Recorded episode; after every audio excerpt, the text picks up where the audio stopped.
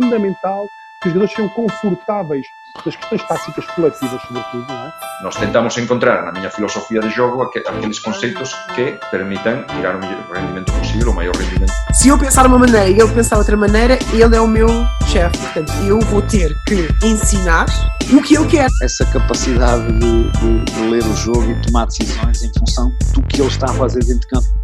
Olá e seja bem-vindo a mais um episódio do Quinto Quarto. Um bom 2023 para ti e desde já espero que ainda vá a tempo. Eu sei que já vai tarde, mas ainda vai a tempo. Um bom 2023 para ti. Que seja uma época ou um ano de muitos sucessos, que vais atingir tudo o que tu tenhas uh, escrito como teus objetivos para este, para este ano e para esta época e que eu consiga estar cá para te ajudar e para te acompanhar neste processo.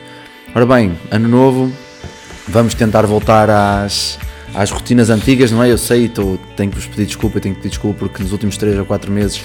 tenho andado muito ausente, mas o trabalho é tanto que não dá para tudo. Um, e como tu sabes, este projeto é, é minha, uma das minhas paixões, não é? mas uh, acaba por não ser o meu trabalho e tenho que por vezes deixá-lo para trás. Mas isso está para trás, o ano novo, vamos tentar manter rotinas. Tenho aí já projetos interessantes para apresentar, tenho convidados muito bons este ano. Vamos ter conversas brutais, vamos voltar em grande e vocês e tu principalmente podes estar aí e espero que também qualquer feedback que tenhas possas dar e enviar.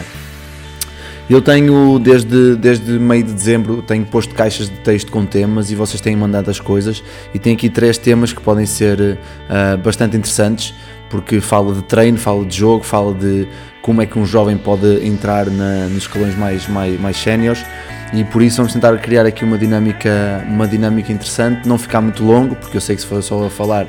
acaba por ser um bocado mais, mais secante estar a ouvir, por isso vou tentar ser, eh, ser o mais dinâmico possível e acima de tudo o mais breve possível. Ora bem, primeiro treino, primeira pergunta, tenho aqui duas perguntas do, do Miguel Ruivo e do Ricardo Belezão, por isso começando por, por uma das perguntas que o, que o coach Miguel Ruivo pôs, que é uh, qual é que é o meu, a minha metodologia, o meu, meu, meu processo de pensamento quando estou a montar ou a pensar num treino, em montar um treino. Ora bem, uh, acaba por ser bastante simples porque se há um planeamento para trás já, já definido, mesmo nós sabendo, quem já é treinador há algum tempo sabe que o planeamento que se define no início da época acaba por não ser sempre levado à risca, porque nós temos sempre que ajustar o que estamos a fazer e por vezes os jogadores não seguem, não seguem a nossa linha de pensamento e não conseguimos avançar tanto, ou às vezes até avançamos mais do que estamos à espera. Uh, por isso, a primeira coisa que se faz quando se está a pensar ou montar um treino ou uma semana de treinos é que objetivos temos definidos para esta semana. Uh, por exemplo, o objetivo desta semana na minha equipa pode ser hum, a defesa da bola, na defesa, e no ataque pode ser o contra-ataque, a abertura dos corredores. Então, os meus treinos vão ser pensados um, a partir do específico para o do, do, do, simples para o complexo, do geral para o específico e, e depois voltar outra vez ao geral um, dentro desses temas. Obviamente que eu, pelo menos pessoalmente, gosto que todos os, os exercícios tenham um subtema, ou seja, imaginando que estamos a fazer trabalhar contra-ataque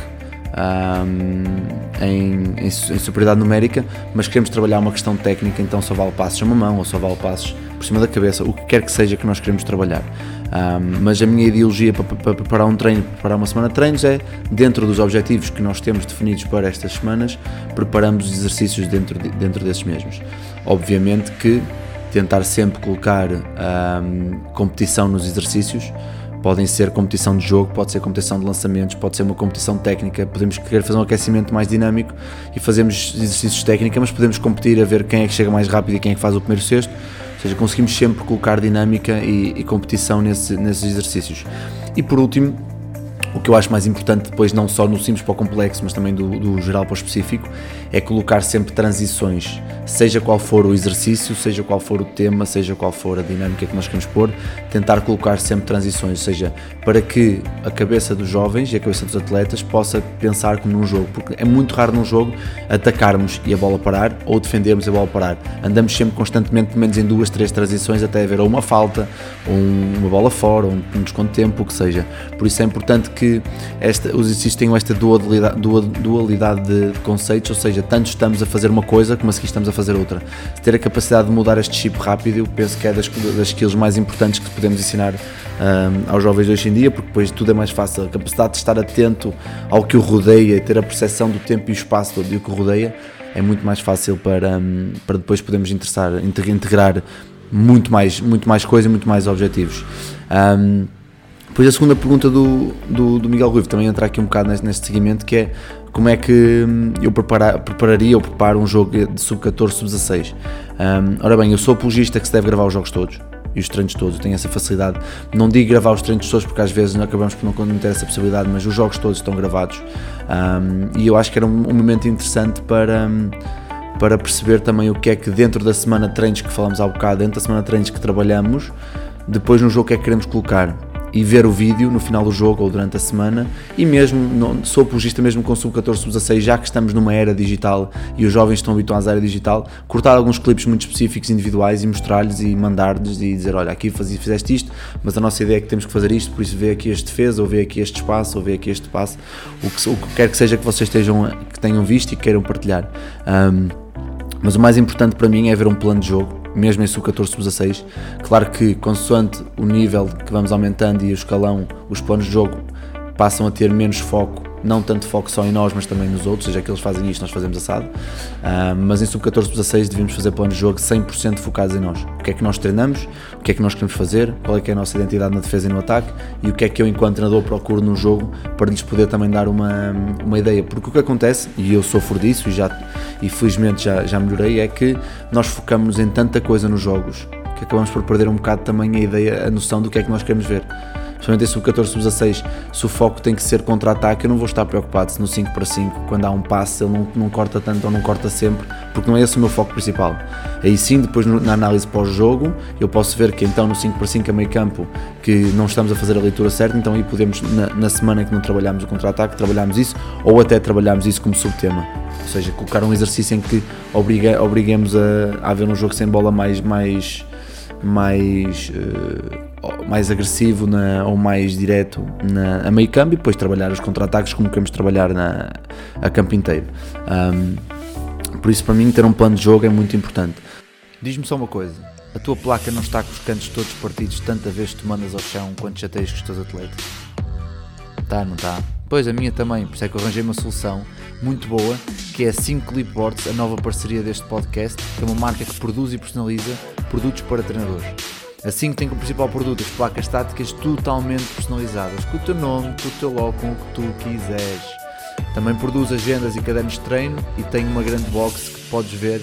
em 5clipboards.pt ou nas redes sociais deles. Mas não te esqueças, ainda tens 10% de desconto em todos os produtos usados o cupom 5 quarto. Por isso não percas esta oportunidade e visita-os. Segundo, perceber um, o contexto em que estamos sub 14, sub 16 e perceber se somos um clube formador ou se somos um clube uh, vencedor ou ganhador ou o que seja. Uh, seja qual for dos dois, dos dois casos, eu acredito viamente que se pode trabalhar com os 12 jogadores que convocamos. Criar uma dinâmica, perceber que não queremos, não queremos atacar os resultados tão cedo e que os resultados vêm por jogar e por competir e por formar os jogadores ao seu melhor nível. Um, e temos que perceber que temos que conseguir rodar por todos e dar oportunidades a todos e, e até acima de tudo colocar os jogadores em algumas situações uh, menos confortáveis durante os jogos. Obviamente, quanto mais fácil tiver a ser o jogo, podemos colocar situações mais desconfortáveis. Por exemplo, um, ehm, eu acredito que há pessoas que, que, que, acham que devemos pôr sempre os grandes a levar a bola para o ataque. Eu acredito que se for uma, uma coisa que apareça naturalmente, deve ser feita. Se um grande aparecer no primeira linha de passe, então deve tentar. Mas podemos também, numa situação em que o jogo está muito fácil ou que já estamos a ganhar por bastantes pontos, colocar os, trocar um bocado as posições, ou seja, se os grandes passam mais tempo perto do sexto, porque muitas vezes acontece, então colocamos fora, obrigamos-los a levar a bola para o ataque e os mais pequenos obrigamos a jogar de costas, ou seja, a ver esta dualidade de, de situações que podemos criar e ter isso já preparado caso aconteça, caso aconteça esses cenários. Um, e por último, depois é perceber que não vai ser no jogo que nós vamos treinar, não é? E aqui mais uma, uma coisa, um erro que eu acabo por às vezes um, fazer, porque também sou impulsivo e estou a tentar melhorar isso. Um, acabamos por querer focar em demasiada coisa e explicar demasiada coisa, e, e já percebi que os feedbacks têm que ser curtos, concisos, diretos, porque os atletas acabam de fazer uma asneira ou acabam de fazer um turnover, acabam de falhar uma bola, não vão estar predispostos a ouvir muita coisa para nós. E quanto mais novos, eu acho que menos, não, não tem a ver com predisposição, mas acima de tudo, menos capacidade de percepção do que está a passar eles têm porque são muito novos. É? Então, numa situação em que está tudo a acontecer ao mesmo tempo, são muitos jogos, o jogo tem muita coisa a acontecer ao mesmo tempo, um, eles acabam por ficar uh, assoberbados com tudo o que está a passar à, à, à, sua volta, então a, a sua capacidade de percepção de tempo e espaço e a percepção de perceber o que o treinador está a dizer acaba por ser mínima. E felizmente tive a minha mãe, que foi ver um dos meus jogos quando era treinador de sub-14 no Gaia, que me disse que eu estava a falar para o ar porque os atletas não estavam a ouvir e desde aí mudei um bocado a minha, a minha mentalidade e, e melhorei isso. Por isso, recapitulando, gravar os jogos para fazer análise para o jogo, seja de, para mim enquanto treinador ou para até mostrar alguns clipes aos jogadores, porque eles têm essa capacidade de perceber o que está a passar. Segundo, criar um plano de jogo focado 100% em nós, em sub-14, sub-16, dentro dos objetivos que nós trabalhamos nas últimas semanas e queremos ver os, os, os, atletas a aplicar. E terceiro, perceber que nós não vamos estar a treinar no jogo e que os feedbacks sejam uh, concisos, diretos, uh, construtivos e que, que possam corrigir alguma coisa que podamos mudar. Depois, quando formos ao intervalo ou quando vamos em desconto temos mais tempo e podemos falar um bocadinho mais, mais, mais assertivamente com eles. Um, e depois aqui, acaba, acabamos por combinar, também temos aqui uma, uma pergunta do, do, do, Ricardo Baleizão, que acaba por dizer que é um tema que acontece pouco, mas que poderia acontecer mais. No feminino já acontece mais no masculino tanto, que é a aposta de jovens atletas em equipas séniores. Eu, há uns anos atrás, estava a ouvir o, o, um, um um, não um podcast, uma, uma sessão de esclarecimento do professor José Ricardo, em que ele dizia que nos 15 jogadores que tem, nos 16 que tem, ele acha que deveria haver um, um jogador jovem por posição, ou dois jogadores, ou um ou dois por posição, já não, já não me recordo perfeitamente. Isto para dizer o quê? Que pelo menos 3 ou 4 jogadores daquela equipa de 16 teriam que ser sub-18 ou sub-16 consoante o nível. Isto para quê? Para poder ajudar os mais novos, os melhores jogadores mais novos a desenvolverem-se e a poderem depois fazer esta ligação com a equipa mais nova e trazer também outras dinâmicas e e outras energias para o treino. Um, eu acho que se deveria fazer algo do género. Aliás, felizmente no feminino, como, como há muitas atletas jovens com muito talento, desde muito novas jogam na, na, primeira, na primeira divisão, na, na, Liga Feminina, e acabam por depois estar mais preparadas para, para, atacar os espaços na Europa e mesmo a nível de bolsas dos Estados Unidos. Agora, como foi o caso da Inês Betancourt, que já está, jogou a Liga há dois anos, se não estou em erro, um, e depois tem mais facilidade, obviamente, em jogar com com jogadores da sua idade, porque é natural, jogam com jogadores mais velhas, mais, mais, mais experientes e depois têm mais facilidade. Nos rapazes, felizmente vai-se vendo algumas, algumas dessas situações nas, nas divisões inferiores e mesmo na, na, Liga o Porto, o Porto tem, tem dado espaço ao, agora o Tiago saiu, saiu para, para a Maia, mas deu espaço ao Tiago, tem dado espaço ao Luís Silva, mesmo ao Pedro Santos, que, que é o atleta sub-18 do Porto. Uh, o Maia é uma equipa jovem na Pro Liga, mais equipas. O, na CN1 temos jogadores como, por exemplo, o João Mota, que é o base principal do, do ginásio, com 17, 19 anos. Ou seja, eu acho que as apostas vão aparecendo e acho bem se os, se os atletas têm capacidade para para jogar ao nível em questão, então sim devem jogar e devem, e devem, ser, devem ser apostas dos clubes e é como eu disse, o, deve ser feito um, uma ligação à equipa sub-21 ou à equipa sub-18, o que seja, e três ou quatro atletas têm que integrar o plantel porque é uma ligação e faz sentir também os atletas de baixo que há uma possibilidade de chegar à equipa sénior, um, que eu acho que cada vez mais vai perdendo esse sentimento de pertença nos clubes e poderia ser uma, uma, uma ideia de, de melhorar não só a ideia com o clube, mas depois também quanto mais jovens estivermos a jogar em escalões superiores, com talento e com, com vontade e com, e com, com, com sucesso, então mais fácil vai ser jogar depois a nível, a nível europeu nas seleções, eh, quando tiverem que ser cenas já vão ter outro tipo de, de desafios e acho isso muito interessante, muito importante. Portanto, para hoje era só isto. Uh, eu adoro falar destes temas, por isso, se algum de vocês quiser, se tu quiseres falar disto ou de mais, Uh, manda mensagem no, no, Facebook, no WhatsApp, no, no, WhatsApp não, no Facebook, no Instagram ou no Twitter uh, e podemos falar um bocadinho mais sobre estes assuntos. Agora para finalizar, eu só queria dizer que vem novos projetos aí, eu estou a tentar conciliar tudo, quero tentar fazer uh, coisas diferentes, coisas boas para vocês porque merecem, têm sido brutais neste apoio nos últimos anos e um, para finalizar Uh, agradecer mais uma vez todo o apoio que deram até desde 2019, desde que o podcast começou. Já vamos com mais de 70, 70 episódios individuais. E eu quero te agradecer mais uma vez por todo o apoio, quer estejas a ouvir a primeira vez ou estejas a ouvir a, a 60 vez. Uh, por isso, fica bem, até uma próxima e até já.